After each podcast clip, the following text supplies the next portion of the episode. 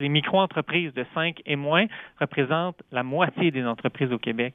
Ces entreprises-là roulent pas sur l'or et des augmentations de 4,8% sur le salaire minimum créent une pression à la hausse sur leurs coûts. À cela s'ajoutent des taxes sur la masse salariale qui sont 30 plus élevées que dans le reste du Canada et aussi une marge de manœuvre. L'entreprise doit faire des revenus pour être capable d'augmenter les salaires de ses employés.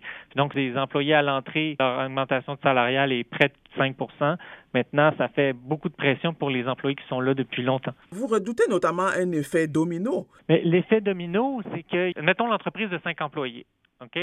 Dans ces cinq employés, il va y avoir deux personnes euh, au salaire minimum qui viennent entrer, que c'est son premier emploi, puis que c'est, admettons, un emploi d'été, un emploi aux études, parce que 60% des personnes sur le salaire minimum habitent chez leurs parents sont aux études. Maintenant, il y a d'autres employés dans la boîte et ces employés-là veulent des augmentations aussi. Dans certains commerces de détail, la marge de profit est entre 1 et 3% Donc, après ça, si j'ai à augmenter de 4,8% ça fait un effet domino, ça fait une demande des autres employés. Puis moi, en tant qu'employeur, ma marge de manœuvre est assez serrée. On a déjà demandé à nos membres quelles étaient justement les mesures qui pouvaient les aider pour matière d'emploi. C'est en réduisant les retenues à la source, les taxes sur la masse salariale. C'est pas en augmentant ou décrétant des augmentations de salaire pour tout le monde qu'on va aider le petit commerce local. Que faut-il faire à présent? Plusieurs autres mesures ciblées. Le gouvernement tente par l'augmentation du salaire minimum de lutter contre la pauvreté.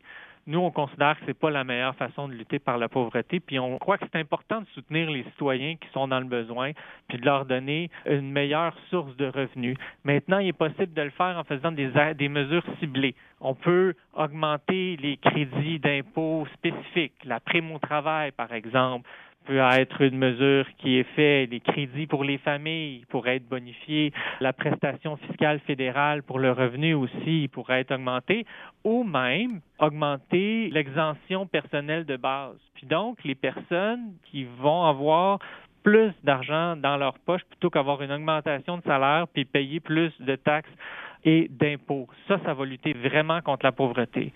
Si on veut soutenir davantage, admettons, on parle beaucoup de mères monoparentales qui sont sur le salaire minimum. On est très sensible à cette question-là. Bien, adoptons une mesure spécifique pour cibler ces personnes-là. Puis on ne pense pas qu'une augmentation mur à mur par le salaire minimum a un impact positif pour la lutte à la pauvreté et aussi pour les petites et moyennes entreprises. Donc, en définitive, euh, la FCI est contre cette augmentation. On émet des sérieuses réserves parce qu'on peut voir, OK, c'est positif, mais il y a des effets dominos assez majeurs aussi. Là. La petite entreprise a ses défis pour être capable d'augmenter ses salaires, il ben, faut qu'elle fasse des revenus. Les revenus sont bas dans certains secteurs d'activité économique. Puis maintenant, ça va être quoi qui va se passer? Soit une augmentation de prix, soit l'employeur va travailler plus, soit il va diminuer son propre salaire. Deux tiers de nos entrepreneurs gagnent moins de 73 000 par année, le tiers moins de 33 000. Ce sont des choses que les petites et moyennes entreprises vont faire. Puis maintenant, ces petits commerces de détail-là font souvent face à une compétition de grandes entreprises euh, et peuvent pas offrir, avoir une même économie d'échelle sur les produits qu'elles vendent. Donc, il y a des impacts collatéraux d'une augmentation du salaire minimum. Puis nous, c'est ce qu'on fait valoir aujourd'hui auprès du gouvernement et du public.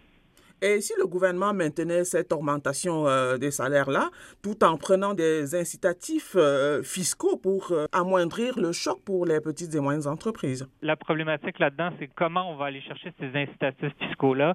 Puis, les petites et moyennes entreprises, c'est compliqué à aller chercher, remplir des paperasses pour aller chercher des crises d'impôts, des subventions, etc. C'est la deuxième préoccupation de nos membres, c'est le fardeau administratif et réglementaire. Puis, le coût du fardeau administratif et réglementaire est inversement proportionnel au nombre d'employés qu'on a. Donc, euh, nous, on pense que c'est plus en faisant très attention sur l'augmentation du salaire minimum. Le 4,8% on peut voir, c'est un chiffre, c'est pas si élevé, mais la croissance économique est pas à 4,8% puis les marges de profit des petits commerces, c'est pas à 4,8% donc ça va être des pressions assez importantes pour nos entreprises locales qui dynamisent l'économie de l'ensemble des régions et des villes du Québec.